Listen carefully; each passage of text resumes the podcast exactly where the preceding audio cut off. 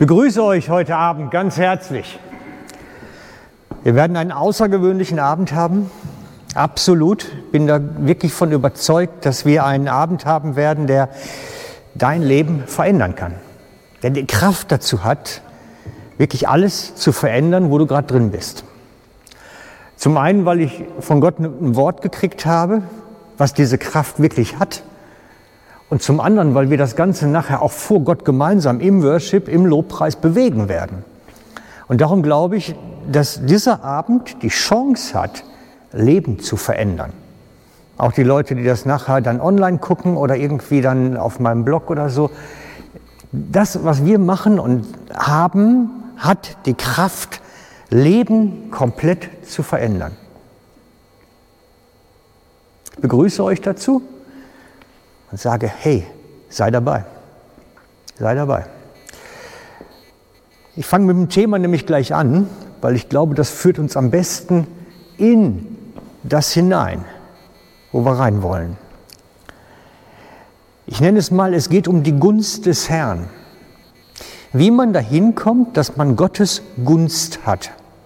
Also für die Jüngeren, das bedeutet so viel wie Wohlwollen, Gottes Wohlwollen auf seinem Leben zu haben. Ich bin darauf gekommen, schon vor längerer Zeit, als ich eine Bibelstelle gefunden habe, wo drin steht, und es wird dir alles gelingen, was du in deine Hände kriegst. Die Bibelstelle gibt es übrigens. Es wird dir alles gelingen, was du in die Hände kriegst. Und jetzt habe ich Anfang der Woche noch einen Vortrag gehört, wo das einer noch aus einer anderen Sichtweise angeguckt hat und sagt, es geht um die Gunst Gottes. Dass so seine Gunst wie ein Stück vor einem hergeht. Alles, was, was irgendwie kommt, ist einmal schon von Gott berührt und gut. Und das gibt es. Das gibt es. Es ist, als wenn so ein, so ein Engel Gottes so vor dir den Weg bereitet immer. Das gibt es. Und das gucken wir uns heute am Anfang einmal an. Du kennst das nämlich wahrscheinlich aus dem Leben. Es gibt so Tage, da stehst du auf und spätestens um 9 Uhr denkst du, ich glaube, ich gehe wieder ins Bett. Es ist alles Murks. Die Tage gibt es. Ich weiß nicht, wahrscheinlich kennst du das. Ne? So beim Kaffeemachen fällt hier oben schon das ganze Kaffeemehl rein und dann nachher bricht der Henkel von der Tasse ab und bist auf dem WC, ist das WC-Papier alle, äh, eins nach dem anderen kommt dann. Solche Tage gibt es. Und ich glaube, es gibt auch den umgekehrten Fall, wo einfach alles gut ist plötzlich. Manchmal merken wir die nur nicht. Aber ich glaube, die Tage gibt es auch. Ich merke das, da hat man, das, ich kenne das bei mir, es gibt so Tage, da hat man das Gefühl, man hat einen Lauf. Das läuft einfach. Das gibt es. Und es gibt in der Bibel dazu zwei wesentliche Geschichten. Das ist einmal die Geschichte von Elisee von Damaskus ein Bericht von ihm und aus seinem Leben und ein Bericht, wo es um Saul geht, König Saul aus dem ersten Samuel. Gucken wir uns das mal erst an von Elisee von Damaskus, die Geschichte. Gott hatte seinerzeit Abraham eine Vision gegeben, ein Riesenvolk zu haben. Und er hatte ein Kind. Aber sein Volk sollte sein wie die Sterne am Himmel, ganz viele Kinder. Also überlegt Abraham, wenn das Gottes Verheißung ist, dann gilt die, auch wenn ich nur ein Kind habe. Nur muss der jetzt mal ein bisschen hinmachen, der muss ja schließlich auch Kinder kriegen. Und überlegt sich dann, mein Sohn muss jetzt eine Frau kriegen. Damals haben das die Eltern entschieden. Und hat seinen Diener, den Elisee von Damaskus, losgeschickt, für seinen Sohn eine Frau zu suchen. Und hat ihm den Auftrag gegeben, du nimmst keine aus den Völkern, die um uns sind, sondern du nimmst nur eine aus unserem ursprünglichen Herkunft. Das heißt, du musst jetzt Kamele nehmen, ein bisschen ähm, Geschenke einpacken und du ziehst dahin, wo wir ursprünglich hergekommen sind und suchst eine Frau für meinen Sohn. Also wenn ich der Sohn gewesen wäre, ich hätte was dagegen gehabt, mal ganz davon ab. Das hätte ich nicht so toll gefunden, wenn der Vater das so mit dem Diener da irgendwie arrangiert. Aber gut, anderes Thema. Jedenfalls zieht der los und hat so das Wort vom Abraham mit auf den Weg gekriegt, die Gunst Gottes wird mit dir sein. Das heißt, es wird gelingen bei dir sein. Hat aber auch einen Plan B. Muss man gleich dabei sagen. Es gab einen Plan B. Wenn er den niemanden findet oder die nicht findet, was er dann machen kann und darf und soll. Es gab einen Plan B, aber der Plan A war für Abraham wahrscheinlich nur das, was es für ihn gab. Und dann passieren so ein paar Dinge einfach mit dem Elysee, der sich dann überlegt, wie finde ich jetzt die Frau für meinen Auftraggeber? Und er sagt dann, okay, wenn ich jetzt da ankomme, wenn ich eine anspreche und sage, ich hätte gern was zu trinken von dir und sie gibt es mir und bietet dann von sich aus an, meinen Kamelen auch zu tränken. Sie würde das übernehmen. Dann ist es die Frau, die ich mitnehmen soll. Das ist die richtige. Er legt ein, ein Fließ aus praktisch, Gott. Er sagt, wenn das geschieht, ist es sie. Daran erkenne ich sie. Ich werde also eine ansprechen am Brunnen von den Frauen, die da, jungen Damen, Mädels, die da rumrennen und um Getränk bitten, um Wasser bitten. Und wenn die dann sagt, ich tränke deine Kamele auch, dann ist sie es, daran erkenne ich sie. Und er landet, er findet wirklich die, spricht eine an und die sagt, ja, darf ich deine Kamele auch tränken? Genau, den Satz laut. Und er weiß, das ist sie und fragt dann, wer bist du und wer ist deine Familie und trifft auf die Tochter von dem Bruder von Abraham. Das heißt, er heiratet nachher seine Cousine. Und das ist so eine Geschichte, diese Gunst war mit ihm. Es ist wirklich so, dass Gott es so gefügt hatte, wie sie es vorher auch, wie Abraham es auch ein Stück gesehen hat. Und dann kommt ein ganz wichtiger Satz. Dann sagen sie nämlich auch, das Mädel ist ja noch jung, bleibt ja noch ein paar Wochen hier, dass sie sich so ein bisschen darauf vorbereiten kann zu gehen. Und da sagt er, nein, das darf ich nicht. Er sagt dann im 1. Mose 24, 56, da sprach er zu ihnen, haltet mich nicht auf, denn der Herr hat Gnade oder vielmehr seine Gunst gegeben zu meiner Reise, lass mich, dass ich zu meinem Herrn zurückziehe. Das heißt, er weiß, ich kann jetzt nicht gerade eine Riesenpause machen, ich bin gerade so auf so einer Welle. Ich habe gerade so die Gnade Gottes, es läuft gerade, jetzt muss ich auch zurück. Also muss die Welle weiter ausnutzen. Und das ist auch so immer, wenn, wenn wir so eine, so eine Segenswelle erwischen, dass Gottes Hand wirklich mit uns ist, dann müssen wir im Move auch bleiben. Dann müssen wir wirklich die Welle halten und dranbleiben und nicht dann einfach sagen, so jetzt lege ich mich mal ab, jetzt machen wir mal Pause. Nein, dann muss man dranbleiben auch ein Stück weit. Das ist so eine Geschichte, in der Gunst Gottes unterwegs zu sein. Wie kommt man dahin auf diese Welle? Gibt es eine ganz tolle Geschichte zu, und zwar ist das die Geschichte vom Saul. Samuel findet Saul als zukünftigen König und sagt, bereitet ihn dann eigentlich innerlich darauf vor, König zu werden, ohne dass er es ihm sagt.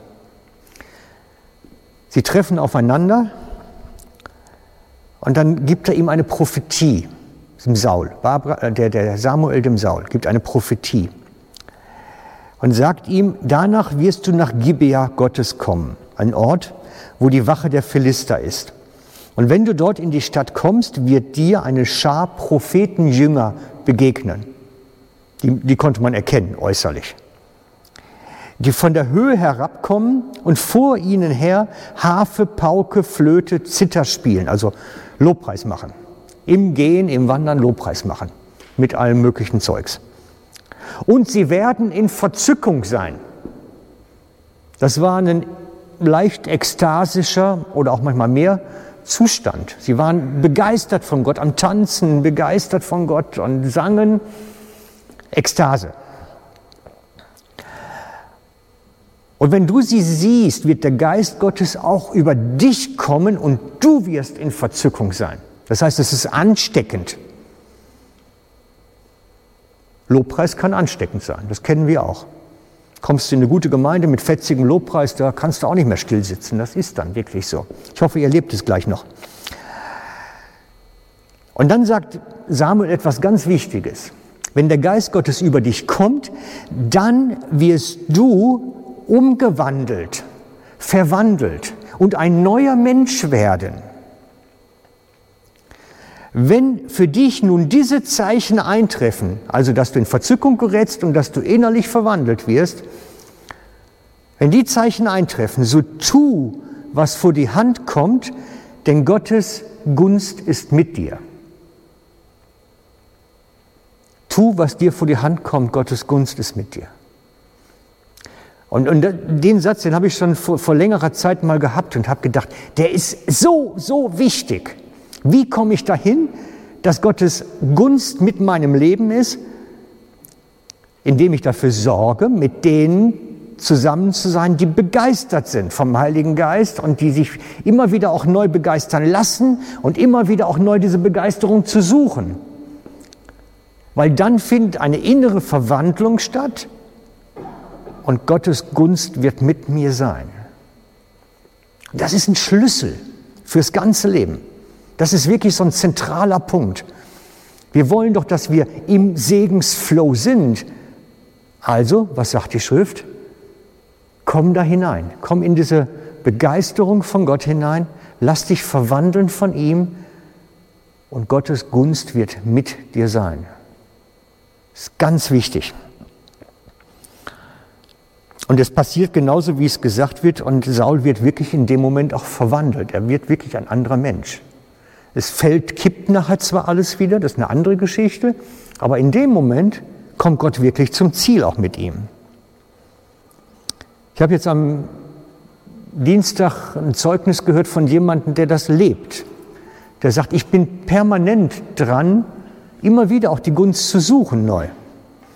Er erzählte, dass er mit unterwegs war, auf dem Flughafen, eng dran war und im Bus zum Flughafen sein Portemonnaie, seine, seine Brieftasche verloren hat, mit Pass, mit Ticket, mit allem. Und, und dann kommt er in, die, in das Flughafengebäude und stellt fest, ich habe keinen Pass. Der Bus ist weggefahren mit den Papieren auf dem Sitz und er steht am Ticketschalter, hat nichts. Und dann sagt er, Herr, du hast mir Gunst von meiner Reise gegeben, ich habe alles ausrichten können es kann nicht sein, dass das jetzt nicht funktioniert. Ich gehe jetzt raus und ich brauche den Busfahrer wieder. Sagt er, und dann gehe ich raus vor das Flughafengebäude wieder und in dem Moment kommt der Bus vorgefahren mit dem Busfahrer, wo ich drin war.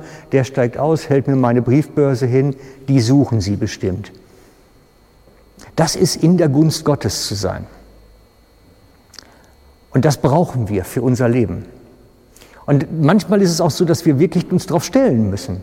Ich will diese Gunst haben, dass Gottes Hand so mit mir ist. Ich will das haben. Und dann müssen wir auch sagen, Herr, du hast mich hierher gestellt, es ist jetzt so, wie es ist, aber bitte lass Gunst geschehen, dass es jetzt kommt. Einer, der Gunst über seinem ganzen Leben hatte, nicht nur einen Tag oder 14 Tage, war Josef im Alten Testament. Der hatte Erfahrung damit. Er hat immer Schlimmes erlebt und ist immer super gut rausgekommen am Ende. Den haben sie in eine Grube geworfen, damit er umkommt, wird gerettet, kommt in eine super Umgebung, Königspalast. Oder nicht, nicht ganz, aber schon vornehm. Dann kommt er in den Knast, kommt aber auch wieder raus. Das heißt, Gunst heißt nicht, dass nicht was Schlechtes passieren kann oder dass es uns nicht reicht irgendwie mal. Aber wir können uns darauf stellen und sagen, Herr, du hast, du hast mir eine Vision gegeben, du hast uns gesagt, wo es hingehen soll und ich nehme das für mich in Anspruch und ich brauche deine Gunst. Ich suche sie jetzt.